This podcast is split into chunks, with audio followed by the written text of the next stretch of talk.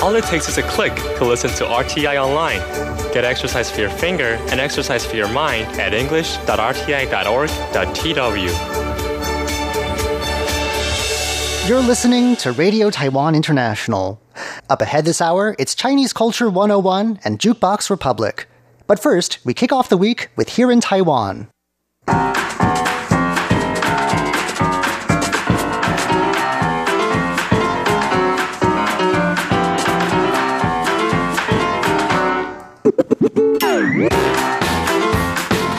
Welcome to Here in Taiwan. Today is Monday, February 25th. I'm John Van Trieste, and joining me here in the studio today, it's Jake Chen. Hello. And Paula Chow. Hello. In just a moment, how Taiwan marked International Mother Language Day. Then a Taiwanese invention that generates electricity from fish. And the amount people donated to the government last year. You heard that right. People are donating cash to the government for some reason. We'll be finding out about how much in just a moment. Stick around.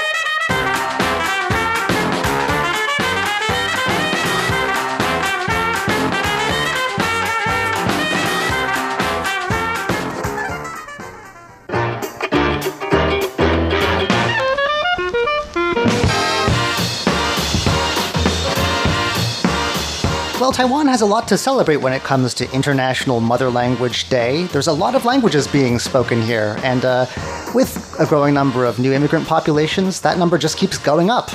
Right. Well, International Mother Language Day is on February 21st. And on that day, President Tsai Ing wen um, um, posted a picture. I mean, it's a picture of she. Um, she and her mother on her Facebook, and she encouraged the public to speak the language of, to speak their parents' language. Um, she said that when she was young, her family spoke Taiwanese at home, and when she went to school, um, she spoke uh, Mandarin Chinese, and when she and when she studied abroad, she spoke English. And then she said after a while, she discovered that, that she is um, she belongs to the Hakka community, and she doesn't speak Hakka at all. So since then, she uh, you know, she has worked hard to learn the, um, uh, to learn the dialect. And she said that the president said the language is an asset.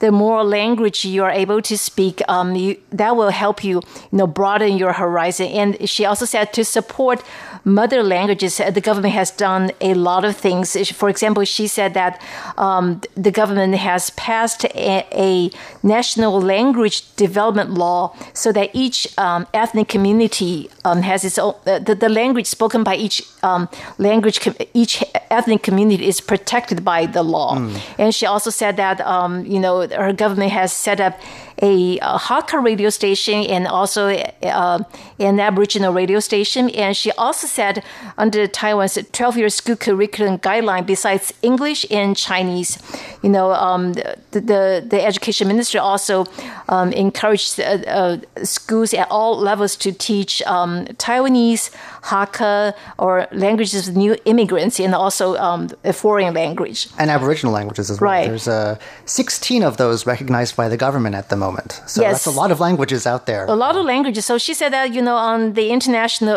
uh, International Mother Language Day, she encouraged the public to uh, make a phone call to uh, their family members and speak their parents' um, own language. Right. Well, I think that's something that a lot of people today don't, I mean, especially younger people, don't mm-hmm. do very often. Uh, I know people who can understand their parents' language, but they'll just answer them in Chinese because it's just easier. Or other people only speak it with their parents. You know what I mean? Right. Uh, like if, if they're to if they were to go out with their friends, even if both of them grew up in households where the same mother tongue was spoken, to each other they just speak Mandarin Chinese. So it's kind of an interesting bilingual situation we've got going on here. Right. Well, to preserve um, the, the Taiwanese language, actually, um, the Education Ministry um, gave an award to um, an overseas school in Houston because um, that, that, that school, uh, which was established in 1985, has been teaching um, Taiwanese and has been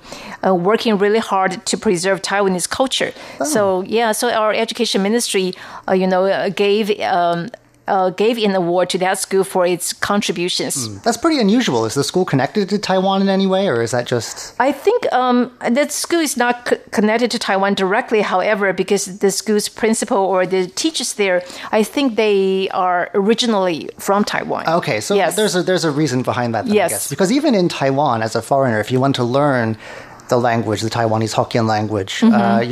Choices are pretty limited. Actually, uh, most people just suggest you watch soap operas on TV. Really, there's not a huge amount of good resources out there. So Right, it's interesting to, to hear that that's it's being taught overseas of all things. Right, but I have to say, watching soap opera on TV, that's, you know, one of the quickest way to learn the language. Okay, well, Yeah. maybe that's what people should do on International Mother's Day. Watch a soap opera in your mother tongue.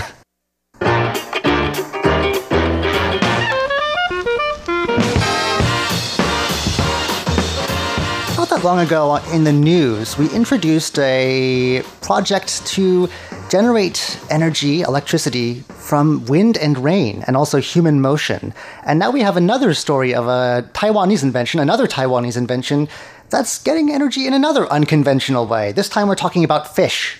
You don't think of fish as the most electrically potent creatures out there, but Oh, uh, how could that be possible? well, and the person who invented this is a senior high school student of all things, too. So I think we have a prodigy on our hands here. Yes, this is an invention that harnesses the energy produced by fish as they swim. So their motion. Oh, that's how they generate. Yes. Uh, yeah, all right. Now, uh, Chen Huaipu has grown up sort of around the ocean and is a keen snorkeler apparently. And one day while snorkeling, he got an idea. So he saw some fish moving very fast and was really impressed by how fast they're able to move and wondered if all that energy, all that speed could be turned into energy that could then be cap- not just captured but also stored like in a battery. And so uh, he went to one of his teachers uh, about this with this idea, and the teacher uh, guided him and sort of helped him out as he worked at this problem. And the result is a small device that you attach to a fish's body. I, I think that's probably a bit difficult to do. I don't know how you, fish don't keep still very easily, do Must they? be a big fish. Maybe. And then it generates electricity. And so it took a lot of experimentation to do this. He had to use a 3D printer first to make a device to test some of his hypotheses about how this would work, uh, to determine exactly how much potential energy would actually be produced by like the flow of water through it, I guess. There's a part in, in which water goes through part of the device. And then, after a series of experiments, he confirmed his hypothesis that you could actually, in fact, use the movement of fish to produce electricity. So it's technically possible. Now, how do you do it? And so he took that problem and figured it out. The potential uh, lifespan of this device is 20 years, and it sort of functions like a battery. Can you imagine a battery lasting that long? Wow. and uh, yeah, people are impressed, and including you know people in the field of science. He's already won first place at a recent science and engineering competition here in Taiwan, and in May he's going to the U.S. to proje- to present his work at a technology symposium there. Actual scientists are very excited about this. This isn't just some pipe dream, apparently. A marine scientist quoted in this article the scientist's name is Zhang Weiquan, said that this device could, among the applications it could have, would be slashing the cost of researching and surveying the seafloor. Now, I, I've heard it said before that we know less about the seafloor than we do about deep space. You know, uh, it's sort of a, an expensive region to explore in any case. Right now, if you want to conduct a survey uh, by ship-based researchers, it will cost you easily, it says here, 10 million NT dollars, or over 300,000 US dollars to do your, your survey. But with Chen's fish mounted microgenerators on the job, they could be used in an application that would allow you to survey the seafloor through the movement of fish. I'm interested in how that would work exactly. It would dramatically cut costs, and they would be cheap too once mass produced. Uh, it's estimated as little as 5,000 NT dollars, so about like $150 US, uh, something in that range, which for something that can do so much and store that much ener- energy for that long is pretty impressive.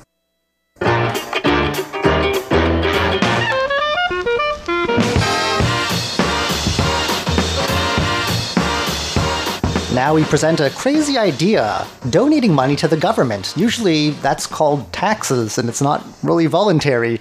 But uh, there are some people in Taiwan who voluntarily give uh, some of their hard earned cash to the government. Right. Why would anyone donate money to the government? I don't know why. But anyway, uh, Taiwan's finance ministry released a figure um, last week. Last year, uh, it received 43 donations, totaling um, about, I think they are worth 12,000 US dollars. So a small amount and not very it's common. a very but, small amount. but still, right. like, I wish that that many people would donate that much money to me.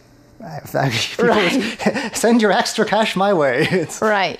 And the and the largest amount is from an anonymous donor. Um, I, I don't know whether it's he or she, but anyway, that person donated sixty three hundred U.S. dollars to the government, and then um, that's it- it's pretty high because guess what? In twenty eleven, that's um, eight years ago, uh, the amount of money donated to the government you know that's really little less than 40 us dollars.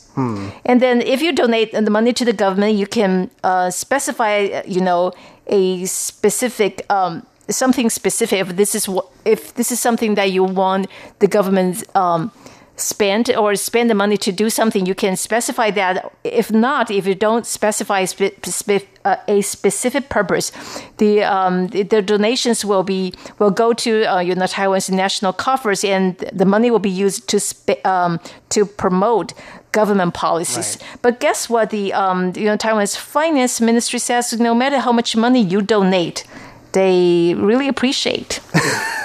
Thank you for would you even call it? Thank you for your business? Is not i don't know. Well i mean i guess it's a patriotic thing to do to help Yeah. with the national debt or I I, I don't Something know just like that. but just to be clear these are not solicited. They're not mandatory. And Right, they're not they're not like bonds or anything like that where you're going to get some return on this. They're just giving their money away. Okay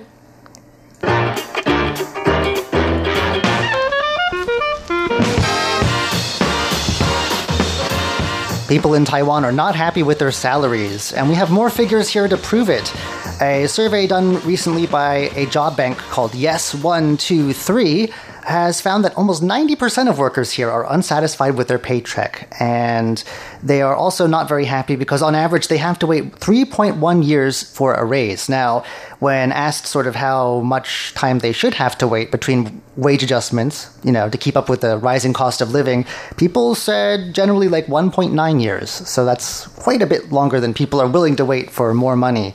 And uh, it's the highest dissatisfaction rate over their over salary in six years. It shows the figure shows an upward trend of discontent over monthly pay here over the years, which rose from 75, a bit over 75% back in 2014 to 85% in 2018, and now up to 90%. So in the last year, it's jumped about 5%. That's pretty significant. Yeah, uh, and people are people want in some cases a fair bit more money than they're making now. Uh, it's sort of not the majority, but 12.3%, a fair number, want 10,000 NT dollars. They think that's reasonable. And for a lot of people, that's like a quarter of what they make. How much is that in US dollars? My math is not great. Roughly $330 uh, US. That's per month, right? Right, right, right. So it adds up over the That's, course of that's the year. pretty good. That's a that's a good raise. Yeah. Uh, I think about twenty percent had more reasonable expectations. They only want around ninety dollars US more uh, per year. So you know, I'm not sure if that's what they really want or what they think they can get. I wonder why, why you know why people answered the way they did. But uh, rather than waiting for a raise, like around half of people, a bit more than half of people, in fact, figure that it's just better to hop between jobs, hop, hop, hop, and like sort of work your way up some kind of pay scale ladder. I'm not sure it always works out that way, but some people have that theory anyway. And so, yes, people, 38% would choose moonlighting to increase their income, I guess working on the side. And other people are looking to supplement their income by getting some extra, you know, professional certification or just making investments. But uh, yeah, it seems like uh, we're not very happy about how much we're getting paid. Uh, all right, well, that just about wraps it up for today's edition of Here in Taiwan. I'm John Van Trieste. I'm Jay Chen. And I'm Paula Chow. Don't go anywhere just yet. Coming up next, it's Chinese Culture 101 and Jukebox Republic.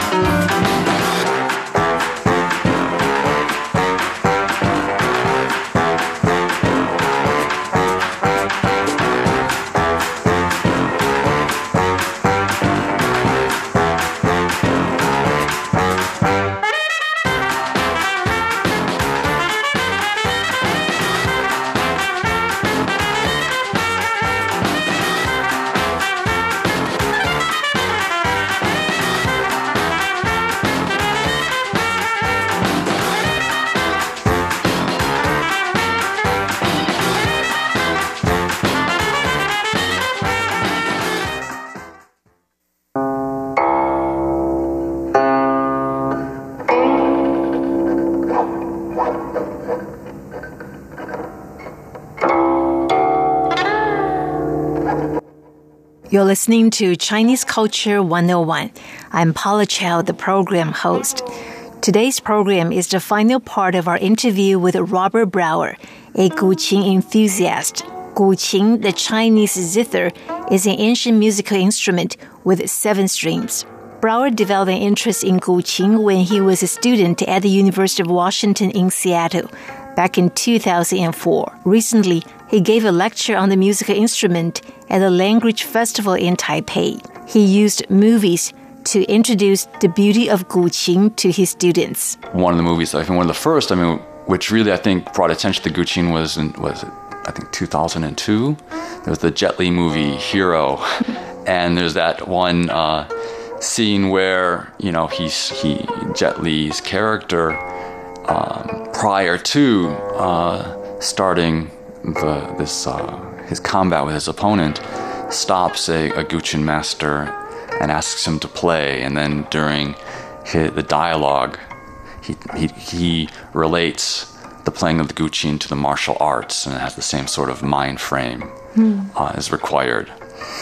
Um, even recently, there was a movie called uh, Red Cliff, I think, in 2008, and they used the Guqin itself as a means of debating or discussing an agreement or a treaty, you know, and so they're playing back and forth. rather than say using verbal language, there's they have these two instruments, they're playing back and forth in this sort of repartee. Those are the, yeah, those are the two the two main ones. Yeah. I'm sure your students um, enjoy the lecture very much. I think they were interested. I had their attention, but student China Chinese they're very um, how should I say it? Quiet. Very.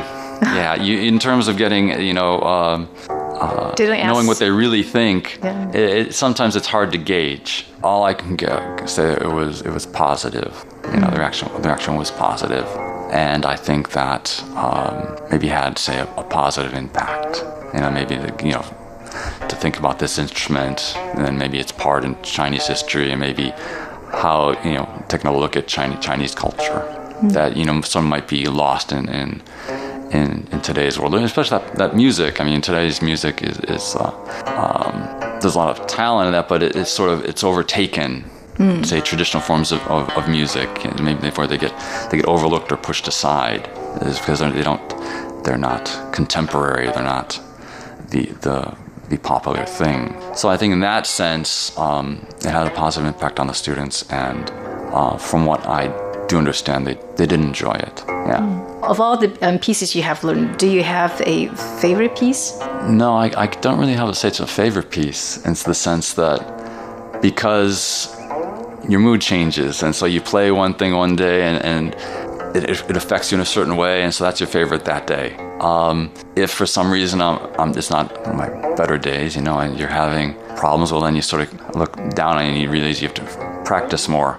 Um, but no, it, it changes depending on the day. Like for example, um, Guan Shan Yue is the first piece I learned. Okay, mm-hmm. that was the, the very basic piece, and I like it because it was the first piece I learned. You know, it's mm. like the, the, that sense of accomplishment. Um, so when I play that, that's what you know I think of. You know, and that's what makes it special. Then you think um, another piece was uh, say Ping Sha Luo Yan, and that one is special because it was a longer piece and a more difficult piece to play. And you think, mm. okay, I'm getting better and I, I can do this as well. So they're favorites for different reasons. Um, and when you play it each time, you you, uh, you, focus on different, or at least I do. I focus on different parts of it, and it's never played the same thing. Time you never play something the same way twice. Mm. It's played different ways, and you pay attention to different notes. You pay attention to say.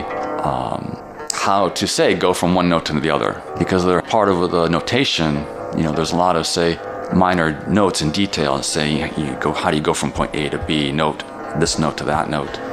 And sometimes you do it differently you know or you find you've, you've done it differently. And so you pay attention to that. And so you oh so you learn something new or you realize there's something uh, you didn't before about it. Or even just in how you play it a fingering technique. Maybe uh, you know you, you, uh, you improve upon it or or you find yeah, or you find a way to do it a little, little better. You know, because I mean, when you play anything, I mean, you're always trying to how can I how can be better.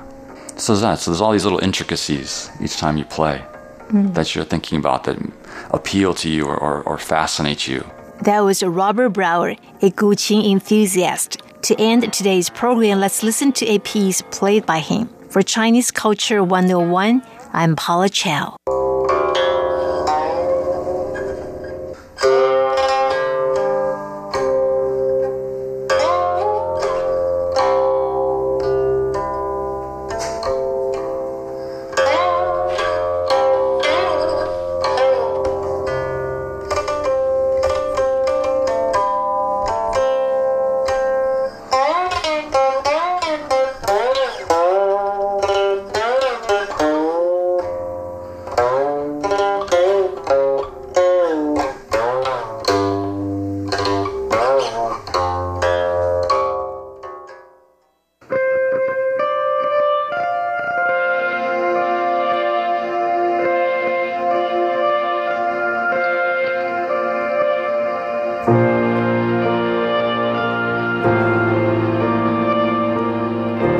Jukebox Republic. I'm Shirley Lin at Radio Taiwan International.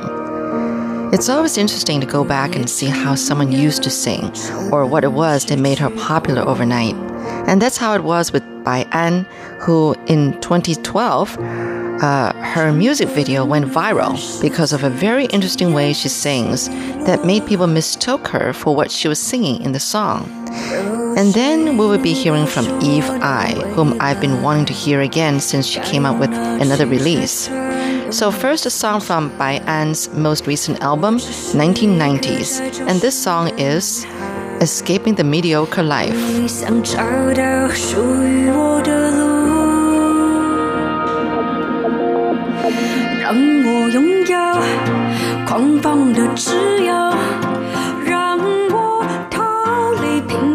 生活，绝不退缩。我想要的爱，尽管离得遥远，终会有一天能喜欢这一切，让我去拥抱曾经痛恨的伤口，至少我还有感觉支撑我往前走。当我想要飞，天空你别遗憾地说抱歉，未来。我想要你属于我。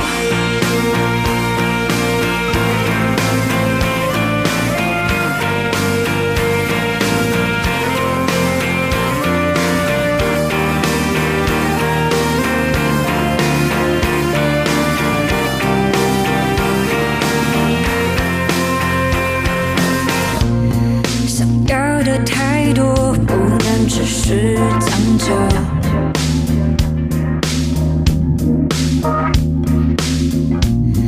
我笑着哭着，冷眼望着寂寞，也要用尽生命去探索，跟谁还，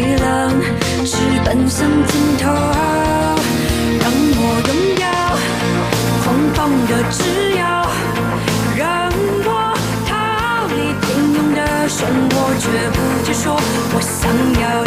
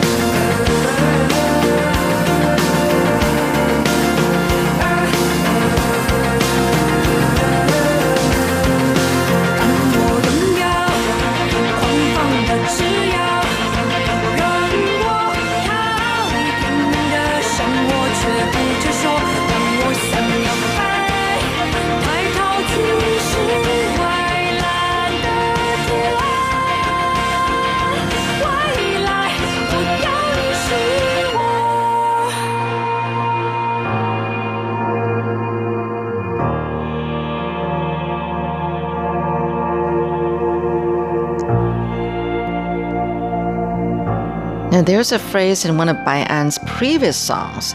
是什么让我遇见这样的你? What brings me to you? In which she was saying 怀疑自己, which means doubting myself. But because of the special way she sings, it was almost like as if she's got a mouthful of water in her mouth while she sings. I don't know if you felt that when you were listening to that song just now. But uh, anyway, people mistook her thinking she was saying 画一只鸡 which translates into drawing a chicken. So for that matter, the number of views to that music video broke the 100 million mark last year, five or six years after the release of that song. So now she's up there with some of the best listening Mandarin Chinese songs that have also broke the 100 million viewing mark. The most remarkable of which was Jay Chou's Love Confession, which took only 289 days to break that mark. Anyway, when Bai An was interviewed, she said she never thought that people to this day would still be listening to that song, and she really appreciates everyone still liking her music. Maybe because her mom's from Shandong, China, and her dad's a Manchu, in other words, from northeastern China, that's why she has that special accent. It really does add a uniqueness to her singing, doesn't it? To this day, she's written 50 songs. 50, Her third album is called 1990s because she was born in 1991 and she wanted to dedicate the album to all those born in the 90s. It was her first time doing everything herself, from writing lyrics, writing the music, the production, everything, including ordering lunchboxes for all the people working on a music video or just recording. I don't know. She said she realized how tiring it is with all the tedious work, but she said it was worth it. She almost enjoyed it. Another song from Bai An before I move on. This next one is called Mother, a song dedicated to her mom.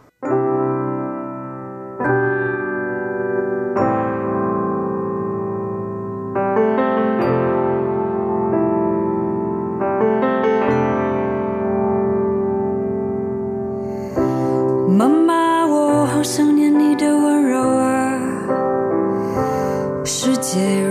直到挤没我容身的地方，我看着我深爱的人血在流淌，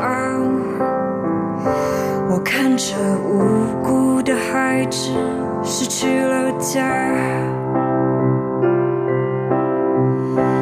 妈妈带我回到求生天堂，当富饶的心尚未干枯，绿意盎然纯洁的牧场。那时的天空充满了对未来的想象，在繁星编织的夜空下歌唱。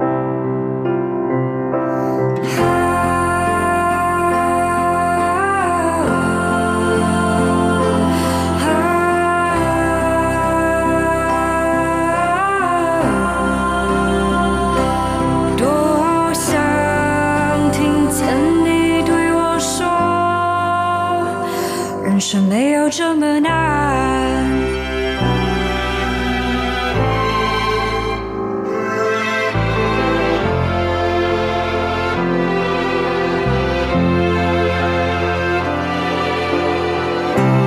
妈妈，我好想回到你身旁，带我回到一个安全不憎恨的地方。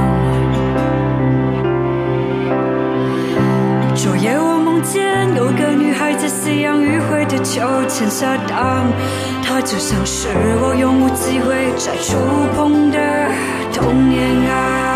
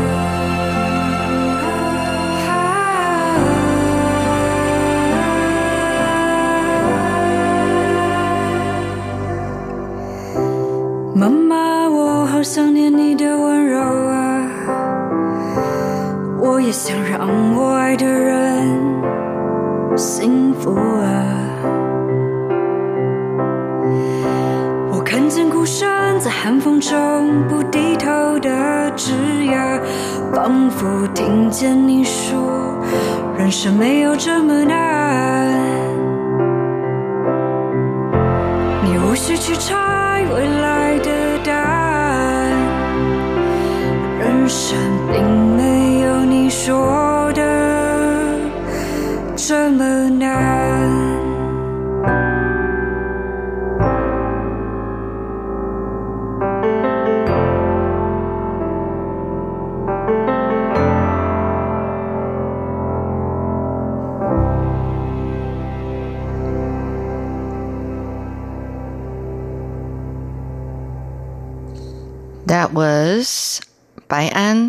the song Mother. Next, we have Eve I, Ai Yi Liang. This song here is Gate 14.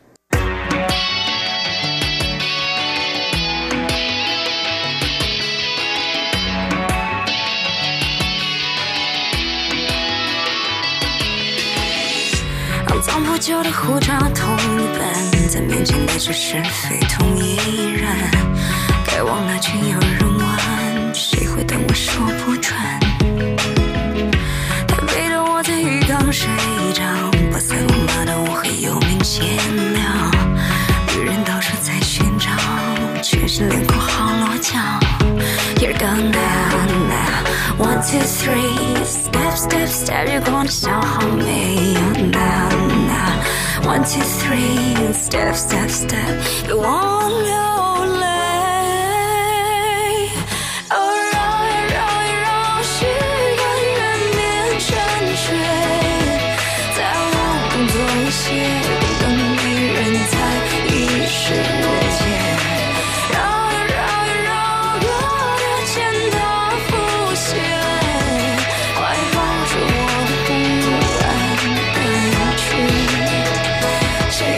又出现意外？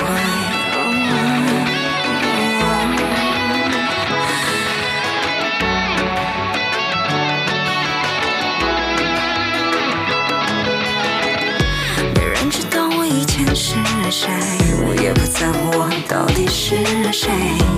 我不懂你的语言，祷告传来像雨点。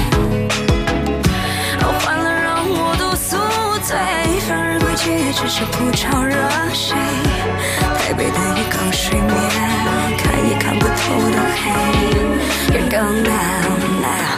One, two, three. Step, step, step. 月光的笑好美哦 now, now. One, two, three. Step, step, step. you're on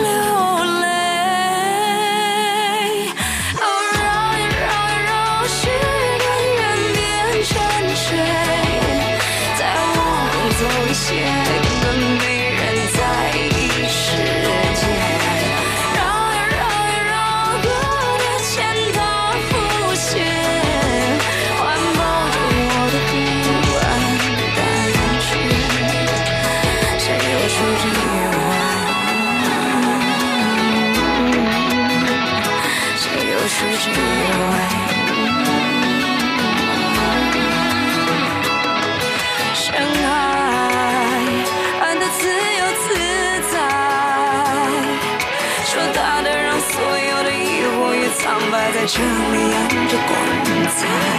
意外，越寂寞越依赖，我笑得越开，我哭得越开，我是离人就得离开。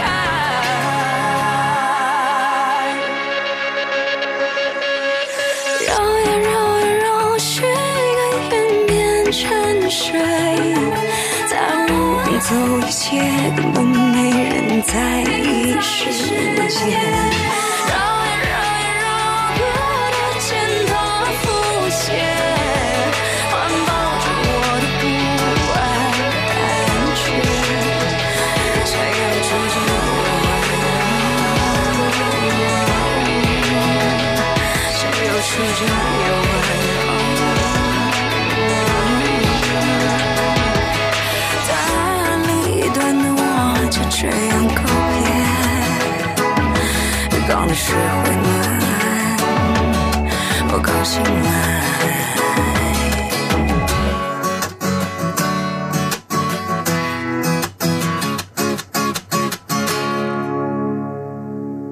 You're listening to Jukebox Republic. I'm Shirley Lin.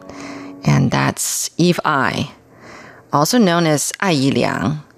You've probably heard me introduce her before. She was one of those super talented musicians who wrote many songs for other singers before she showed her own face and started singing herself. She was also the voice behind introducing all the nominations at the Golden Melody Awards, which is the equivalent of the Grammys in the West, uh, several years ago, in 2016, that was. I think that's when I noticed her in the news because I thought she's got a low, sexy voice for narrating an event like that. The following year, she won the Best Mandarin Female Singer Award at the Golden Melodies, besides being nominated for six other categories at the same time. But she didn't take it very well. She felt more pressure after winning. So she took a 20 day solo trip to Spain to get inspiration for her next album. But on her way back on the plane, she cried the whole way, 16 hours of it, because she said she felt reluctant to leave Spain. Or rather, she felt like she left too many feelings in Spain or something like that. She said the good thing is that her Caucasian boyfriend of four years is not a sensitive person like her. Otherwise, she would be in a mess. She said sometimes when she's feeling down, all he would tell her to do is put on her sneakers and go for a run. She said she was sad leaving Spain too because she was thinking about all the things that she had to do coming back. I would be too. Who wouldn't? You just don't want to face reality and go back to work, right? Anyway, because of those mixed up emotions from the trip, she came up with two songs. One was the one you just heard, Gate 14, and the other one, Guilty Wright Brothers. She says she also got inspiration for that song over steamed mussels and white wine while in Spain. Eve actually has written some amazing award winning songs for artists like A-Mei and Lala Hsu. She has a foreigner's face, like she doesn't look Taiwanese or even like, uh, you know, like totally Chinese. But her parents are both Taiwanese, she said, in answer to some fans' question about that. I can only say that maybe her great great great grandfather or grandmother was of mixed blood or something. Who knows? She's another one of those happy go lucky, take life as it comes kind of person. So don't ever ask her, What's your next step? What's your goal in life? Because she says you never know what tomorrow brings, and you will have a totally different thinking about what you want to do. With a song titled like Guilty Wright Brothers, you can almost guess what it's about, right? The Wright brothers, the, the brothers who invented the plane. Um, so two lines from the song translate into something like this. They make the distance between the oceans seem so small. They make lovers in two different places in the world seem indifferent to each other. Yeah, it makes sense, doesn't it? Yes, the Wright brothers are guilty. That's it for Jukebox Republic. I'm Shirley Lin, Radio Taiwan International. So this next song by Eve Ai is Guilty Wright Brothers.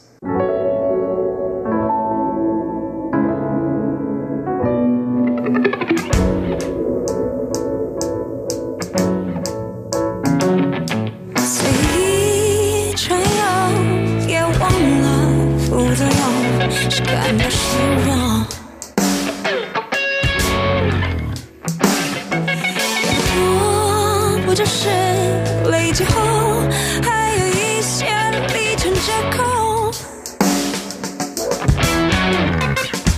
发现手表在心里响，动又不动，又不动，又不动。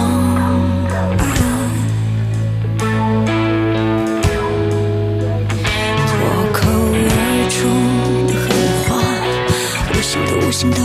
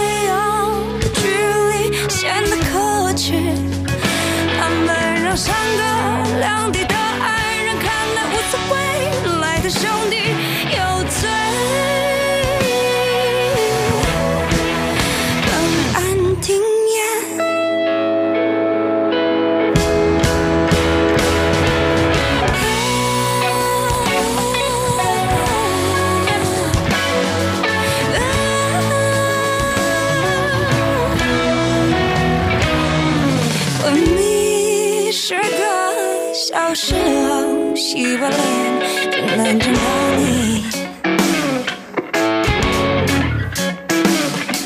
换了一个，不过是例行公事，说爱你反而相对俗气。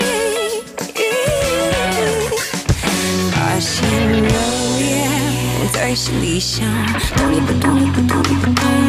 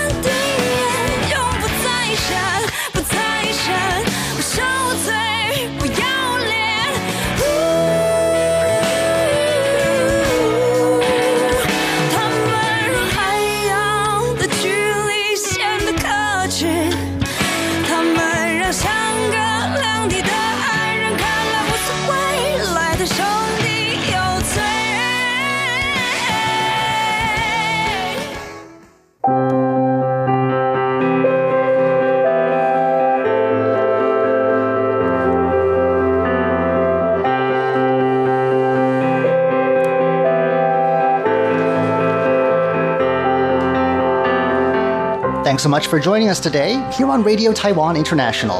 I'm John Van Trieste back in the studio once again with Jake Chen and Paula Chow, and we are here to leave you with one more thing. Well, despite a very cold weekend that we just recently had, Taiwan is looking forward to flower season. The flowers are coming to town, is that right, Jake? Right. Um, some of the seasons have actually already started. So here are several flower seasons that you can expect, or some of them that you can uh, actually travel to right now as we speak. Uh, the first one is also the most popular and the most famous one in Taiwan. It is the 2019 uh, flower season in the northern Yangming Mountain, uh, which is not far from here in Taipei City. Um, you see a pretty wide selection of uh, cherries. Uh, all over Yangming Mountain, uh, you also see other types of flowers, uh, such as such as azaleas as well. Uh, the flower season is expected to last until the middle of March. And that includes the calla lilies, these white flowers, is that right? Yes, that too. That's probably the, one of the most popular things to go see up on the mountain there. That's a national park as well, so you can check out some of the other sites at- when you go. Yes, uh, there are plenty to do there, uh, and um, to uh, one of the most popular activities here is not to just see the flower, is to take a photo with yourself and your loved ones along with the flower. That's sort of the the hip thing to do nowadays. Um, moving to other parts of Taiwan, uh, there's certainly no shortage in uh, central and southern Taiwan as well. Um, for instance, in the Baihe Lin Walkway uh, here in Tainan City, this is in southern Taiwan, um, you see a, uh, again, the flower season has also started in the walk path as well. Uh, you see the abutilon uh, blossom, uh, which is currently uh, ongoing in the area. I'm not sure I've seen one of those before. Ah, neither have I. Uh, they're also called the red vein Chinese lantern. So that's sort of the the, um, the popular name. Okay, so I can imagine now, sort of, The- yeah. in your head. Yeah, it's it. They literally look like red it's miniature Chinese lanterns. Uh, so this one uh, will be ongoing until the middle of March as well. Uh, some other parts of Taiwan, um, there is lupina blossom uh, in Taoyuan City. Uh, at the Sanshui 社区, the uh, yeah, the Sanshui and the Dabeikeng uh, dis, uh, communities uh, in Taoyuan City's Longtan district. Well, that's surprising. I, am learning about a lot, a lot of different kinds of flowers that I've never seen before, and I've been here for a while now. Right, neither have I. I've What are I- lupinas? Um, they're called lubinghua in Chinese. Um, they're like this yellow gold uh, flowers that sort of gleams really nicely under the sun. Um, a lot of the flowers I can recognize in the, in the photos, you know, which I think I'll post later on on Facebook. But you know, I, to find their names, I had to do a fair bit of googling. Um, yeah, and also uh, we're also staying in southern Taiwan, also in uh, Tainan City. Uh, there is um, this one is also ongoing currently. Uh, oh, sorry, this one is upcoming. This one starts at the end of February and will last until the end of March. There will be a hollyhock uh, blossom in the Xuejia district in Tainan City. And what are these flowers? Because a lot of them don't really have very commonly known English names. They may be very local flowers, Right. not known overseas so much. So, what are hollyhocks? Um, hollyhocks are these uh, um, little white flowers that sort of um, blossoms all across the branch, and um, and again they look um, not too far off uh, when you compare them to the, the little white uh, sakuras, the uh, cherry blossoms. Oh, that sounds very pretty then. Yeah, and most definitely. Uh, a lot of the photos here look really, really nice. Um, so yeah, here are some of the, the flower blossoms that you can expect across Taiwan. Um, wherever you visit, you know, central, north, south, there should be a pretty good selection of flowers that you can see. Right. Well, Taiwan is an island of flowers, so I think uh, even if it's just you know to head out around Taipei, like in our first destination, Yangmingshan, Yeah. uh, not a bad way to spend a weekend, a warm spring weekend, is it? Definitely. Well, that's all from us today here at Radio Taiwan International's English service. We hope you'll join us again tomorrow when we'll present Book of Odes and Status Update. For now, though, from all of us here in Taipei, thanks so much for listening.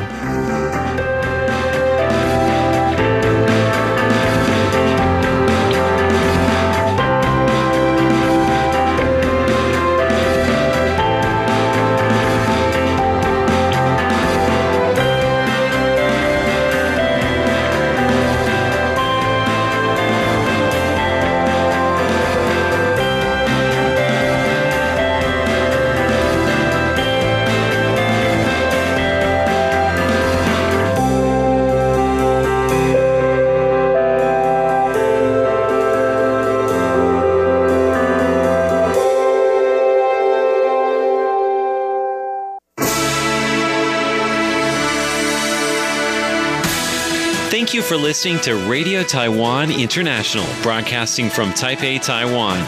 Check out our website at english.rti.org.tw. Again, that's english.rti.org.tw for the latest news and features from Taiwan.